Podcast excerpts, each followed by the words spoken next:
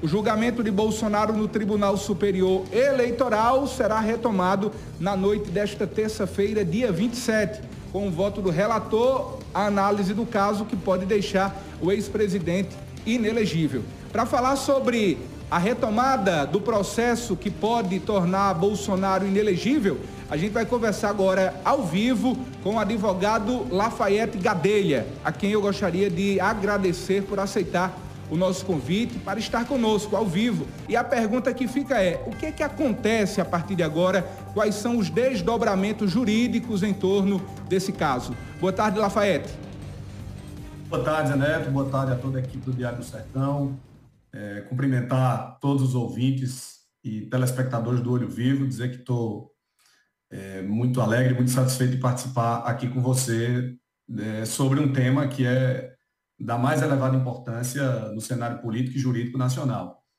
É, o, o, o, julgamento se iniciou na semana passada, e só para explicar um pouco para os ouvintes como é que acontece um julgamento em órgão colegiado. O Tribunal Superior Eleitoral, ele é o, a, a corte de vértice, como nós chamamos, da justiça eleitoral brasileira.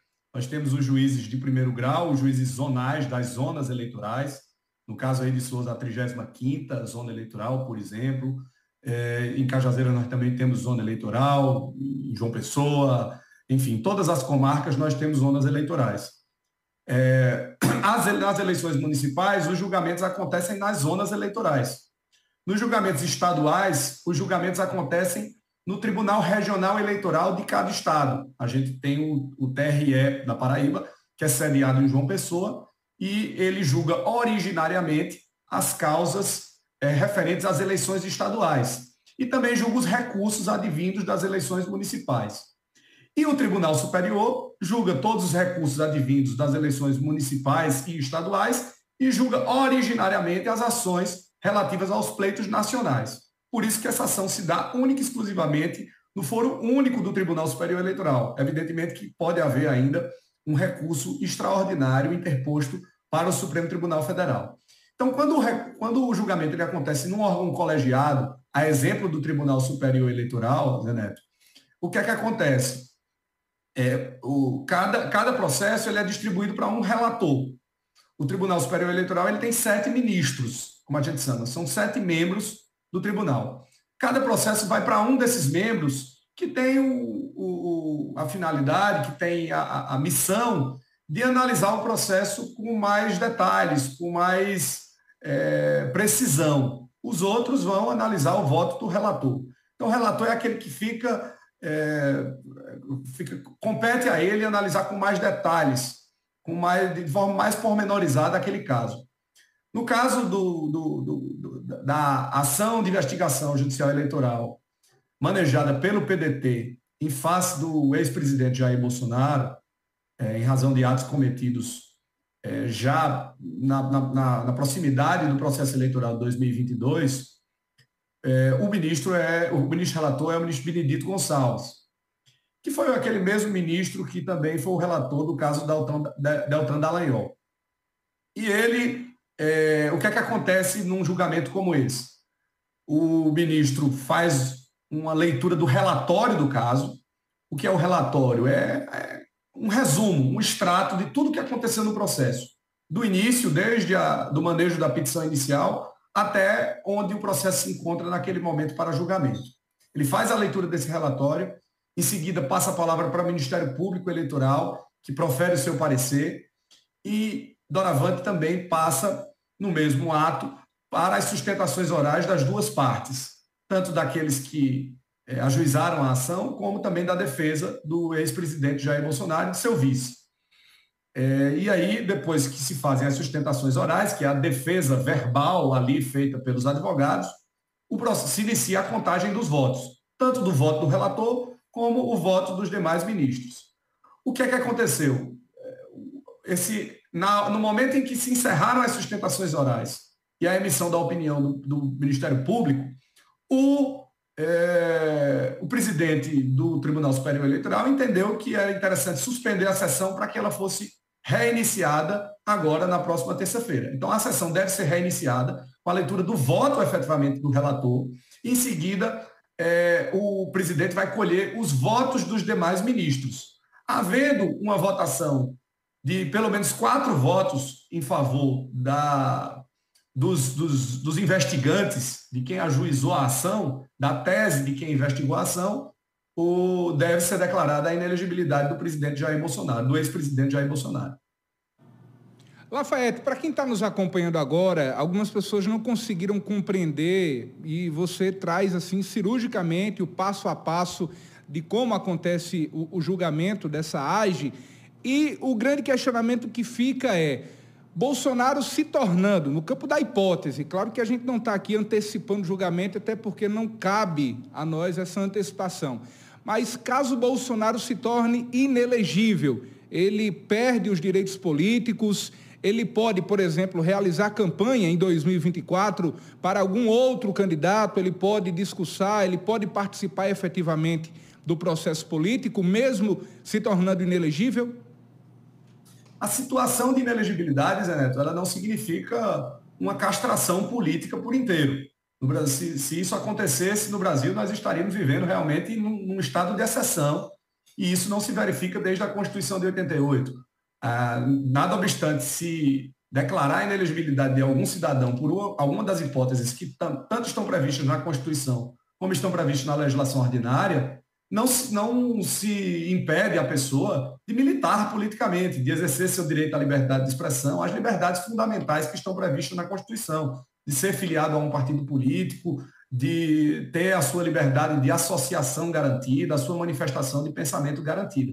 Então, isso ninguém pode castrar de qualquer cidadão, tampouco do ex-presidente Jair Bolsonaro, que poderá, naturalmente, fazer campanhas, pedir voto para os seus candidatos. O que ele não poderá fazer é se candidatar a partir das eleições de 2024. Ele não pode se candidatar a nenhum cargo é, durante o período de oito anos. Existe uma discussão sobre quando se encerraria essa inelegibilidade, mas é, enquanto ele estiver inelegível, ou seja, não pode se eleger, não pode se candidatar, enquanto ele é, não, não estiver ainda sob os efeitos dessa penalidade imposta eventualmente pelo Tribunal Superior Eleitoral, ele pode, não, não, a ele não é impedido é, o exercício das mais é, das mínimas liberdades individuais e públicas que são conferidas a um cidadão, todas elas previstas ali, sobretudo no artigo 5 da Constituição Federal.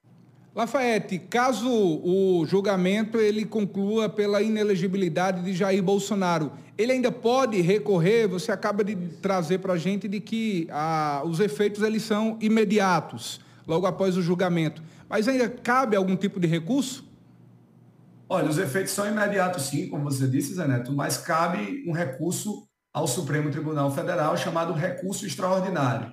É necessário que ele ventile já nesse recurso alguma questão constitucional, alguma ofensa constitucional que exista, alguma ofensa à Constituição Federal que porventura exista na, exista na decisão do Tribunal Superior Eleitoral. E ao interpor este recurso, ele pode pedir o que a gente chama de efeito suspensivo. Esse recurso é direcionado ao Supremo Tribunal Federal Lá também é designado um relator dos 11 ministros do Supremo Tribunal Federal. Pelo menos um vai ficar, vai cuidar do caso de forma mais minuciosa e este relator, tão logo tome conhecimento, tão logo chegue ao seu gabinete, o recurso extraordinário interposto pelo ex-presidente, ele pode é, deferir o efeito suspensivo requerido pela defesa do ex-presidente. Se, porventura, for requerido, for deferido esse efeito suspensivo, a inelegibilidade fica suspensa até que haja o julgamento no mérito do recurso extraordinário por todo o órgão colegiado.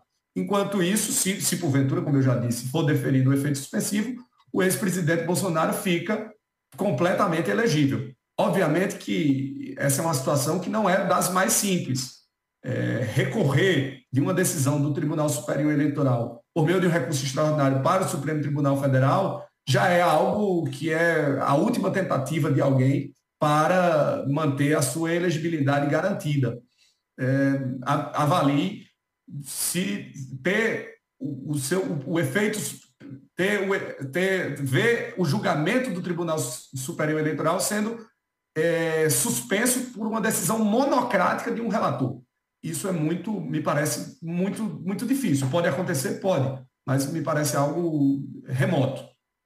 Na opinião de Lafayette Gadelha, há algum exagero em torno desse julgamento, é, no, no caso se tratando de um ex-presidente da República, o próprio Jair Messias Bolsonaro, ao observar os autos, hum, pelo menos inicialmente, há algum tipo de exagero ou tudo está transcorrendo normalmente como ocorre em muitos e muitos processos eleitorais no nosso país, Lafayette? Não consigo enxergar nenhum, nenhum exagero, nenhuma, nenhum abuso de poder do, do, do, judiciário, nenhum cerceamento de defesa nesse sentido. Acho que o processo transcorreu de forma normal. É, o processo não tem um ano ainda, mas é, como eu disse, ele percorre em uma instância única.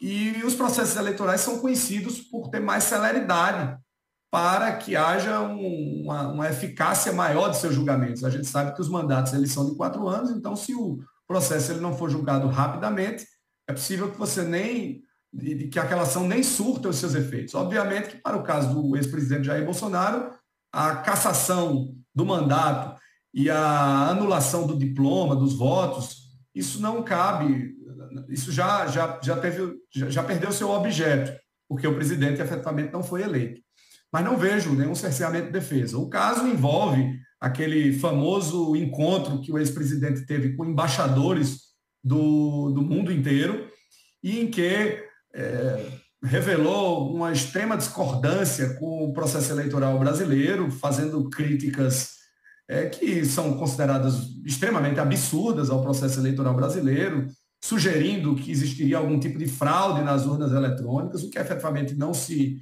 Nunca se comprovou esse tipo de fraude, dizendo que as urnas não são auditáveis, fazendo ah, ilações e, e, e supostas, eh, trazendo supostas acusações a ministros do Supremo Tribunal Federal de que teriam um determinado lado, de que estariam sob suspeição, e que isso efetivamente não se comprova na circunstância a vida nos autos.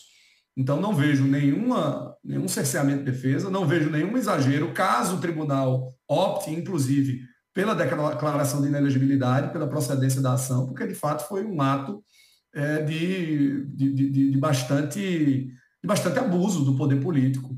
O ex-presidente se utilizou é, dos, dos, órgãos, de, de órgãos televisivos do governo, se utilizou de espaços públicos para criar uma versão factoide, fictícia, de que existiria fraude no processo eleitoral brasileiro, de modo a incutir na cabeça das pessoas de que se o outro candidato que não ele fosse eleito, haveria ali uma fraude. É, dizendo que o Exército tentou fazer sugestões de modificações ao processo eleitoral brasileiro e de que o Supremo não as incorporou, o que efetivamente também se trata de fake news.